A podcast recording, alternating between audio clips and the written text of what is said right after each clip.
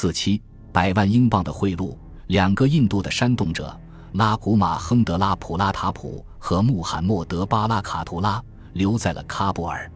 除此之外，现在只有瓦斯穆斯仍然在逃，但是由于他的黄金供应大部分是从英国银行的金库中掠夺来的，停止了。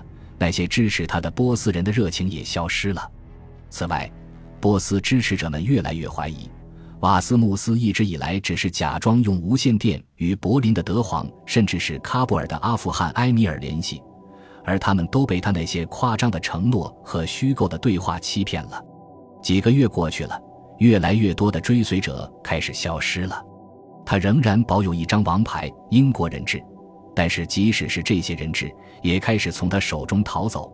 不过，他还没发现，瓦斯穆斯劫持人质，除了出于明显的宣传价值外，还希望与英国人交换某些被关押在印度的德国人。因此，他允许奥康纳通过书信跟布什尔的英国人联系，以便达成某种交换协议。不过，他会亲自提前阅读所有的信件。但是，瓦斯穆斯没有想到。前印度陆军情报官员奥康纳想出了一种办法，通过这些信件与自己的上级秘密联系。为此，奥康纳使用了隐形墨水，他把明矾溶解在水中，制成了这种隐形墨水。奥康纳后来回忆说，他最大的问题是一开始如何告知布什尔的朋友。我们计划通过这种方式与他们交流。为了尽可能成功，奥康纳想出了两种办法。首先，他用莫尔斯电码在一小卷纸上写了一则简短的信息来解释自己的意图。他说服了一个在堡垒工作的印度木匠，将信息送给驻布什尔的领事，并向其保证事成之后会给予丰厚的回报。于是，这名木匠在木袍上钻了一个小洞，并把信息纸条插进里面。奥康纳写道：“用一小块油灰封住了洞口，然后抹上一点泥。”这样就看不见洞口了。与此同时，他告诉毫无戒心的瓦斯穆斯，自己打算学习意大利语。他知道这个德国人不会说这种语言，以填补长期的百无聊赖。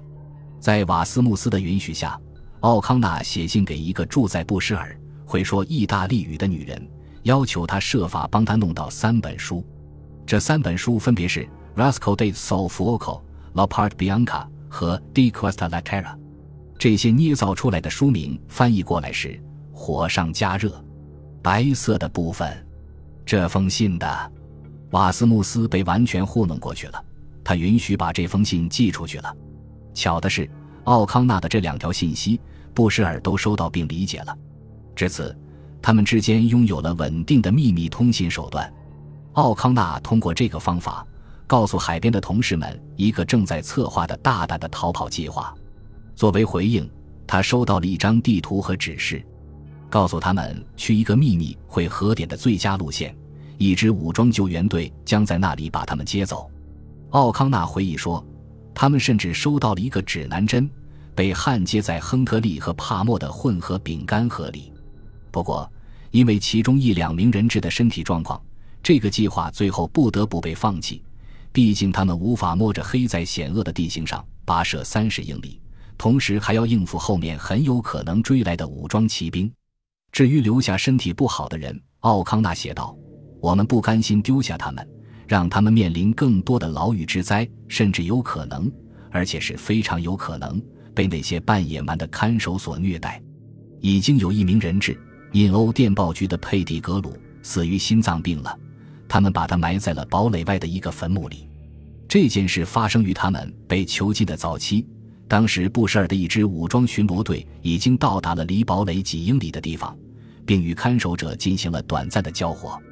奥康纳写道：“可汗和他的追随者变得异常激动，命令我们所有人去院子，要立即处决我们。但后来，我们的部队撤退了，他们平静了下来。可汗后来对这一切都表达了歉意。尽管如此，佩蒂格鲁对此还是惊吓过度了。但是。”奥康纳与布什尔的秘密通信并不是唯一一件背着瓦斯穆斯进行的事情。瓦斯穆斯不知道，布什尔的英国人与看守人质的坦吉斯坦人正在进行谨慎的谈判。除了其他好处外，英国人许诺释放十六名被关押的坦吉斯坦人，来交换瓦斯穆斯的英国人质。他们还承诺重新开放通往海湾地区被封锁的路线，以便让坦吉斯坦人获取至关重要的补给。奥康纳逐渐注意到，坦吉斯坦首领对人质的态度发生了变化。他写道：“随着时间的推移，德国没有提供任何帮助，我们的布什尔驻军却持续保有威慑力。他开始意识到，他和他的朋友站错队了。首领开始给予他们额外的特权，允许他们去锻炼、阅读从布什尔送过来的报纸。不过，瓦斯穆斯坚持要先看布什尔的报纸。”因为那是他获得战争消息的唯一来源。现在，他们的看守允许他们每周在灌溉农田的沟渠里洗一次澡。这些人质到目前为止还不被允许使用任何沐浴设施。他们非常感激可以使用奥康纳所说的泥沟，因为他们被关在监狱里，泥墙里的气温非常高。最后，在一九一六年夏天，经过了无休止的讨价还价之后。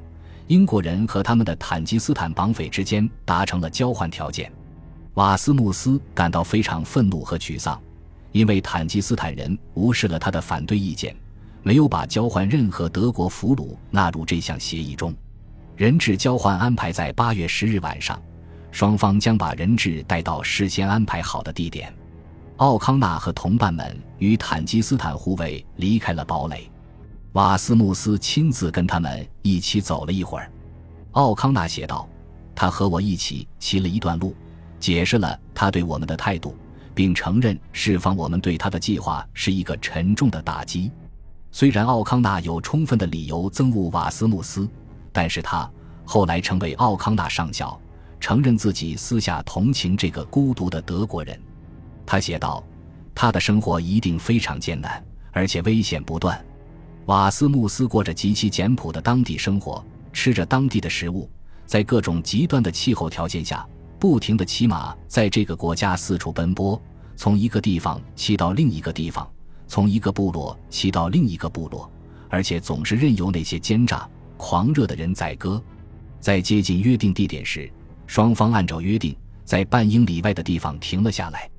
奥康纳回忆说，双方都派出一名使者。骑马过来核实囚犯的数量，然后才进行真正的交换，而我们则坐下来和逮捕我们的人愉快的聊天，等待我们的使者回来。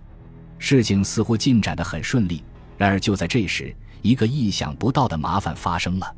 由于混淆了其中一名重要的坦吉斯坦囚犯的名字，英国人到现在才得知漏掉这个人了。奥康纳写道：“这个消息一传开，现场就出现了一阵骚动。”部落的人冲了过来，大声叫喊着，骂英国人背信弃义、积习难改，并威胁要把我们统统杀光。最后，坦吉斯坦首领成功的使他部落的人平静了下来，双方一致同意，奥康纳作为英国的高级人质将返回堡垒，直到找到并安全的将那个漏掉的坦吉斯坦人送到布什尔进行交换。这又花了十天的时间。奥康纳回忆道：“但是现在情况完全不同了。可汗给我的印象是，我不再是一名囚犯，而是一位尊贵的客人。”最后，在被扣为人质九个多月后，奥康纳再次出发前往海岸。他写道：“可汗亲自和我一起骑马走了几英里，然后我们互相告别。那天傍晚，奥康纳在一名坦吉斯坦护卫的陪同下到达了布什尔，他在那里受到了热烈的欢迎。”瓦斯穆斯在波斯继续潜逃，直到战争结束。他在这期间仍然试图煽动部落成员攻击英国的目标，不过都是徒劳的。他就这样单枪匹马地挑战大英帝国的力量，因此一直都很令人讨厌。战争结束时，他的梦想终于破灭了。波斯当局逮捕了他，并把他交给了在德黑兰的英国人。他一度逃跑成功，不过很快就又被抓了回来。寇松勋爵和其他人想审判他犯下的战争罪，但最后他被允许返回德国。几年后，他回想起与自己度过了战争岁月的单纯的坦吉斯坦人，他知道自己利用和背叛了他们，内心很过意不去。于是他回到了波斯南部，试图教他们现代的耕作方法。从而提高他们可怜的生活水平。但这一实验最终变成了灾难，于是瓦斯穆斯返回了德国。不久他就去世了，去世时十分潦倒，身无分文，幻想破灭，没有朋友。他享年只有五十一岁，为自己的失败付出的太多了。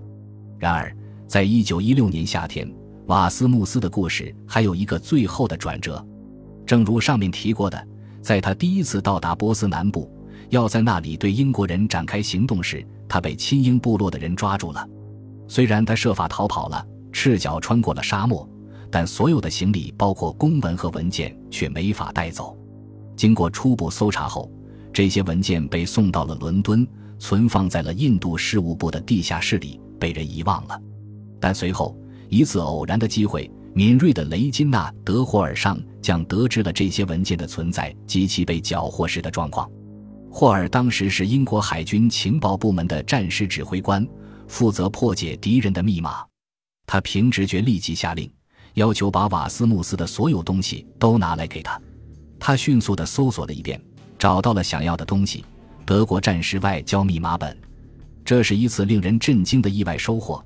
这也解释了为什么瓦斯穆斯在丢了行李后会如此焦急地想拿回来。但是，霍尔的发现，在几个月之后才开始凸显其价值。与此同时，一个戏剧性的新发展将穆斯林世界的忠诚一分为二，最终使柏林或君士坦丁堡仍可能抱有的希望。用伊斯兰的愤怒来对抗协约国，化为了泡影。一九一六年六月十日，麦加大谢里夫，伊斯兰教圣地的守卫者，把步枪伸出了他的宫殿的窗户，向对面的土耳其兵营开了一枪。这是期待已久的信号，表明阿拉伯人反抗苏丹统治的起义已经爆发了。本集播放完毕，感谢您的收听，喜欢请订阅加关注。主页有更多精彩内容。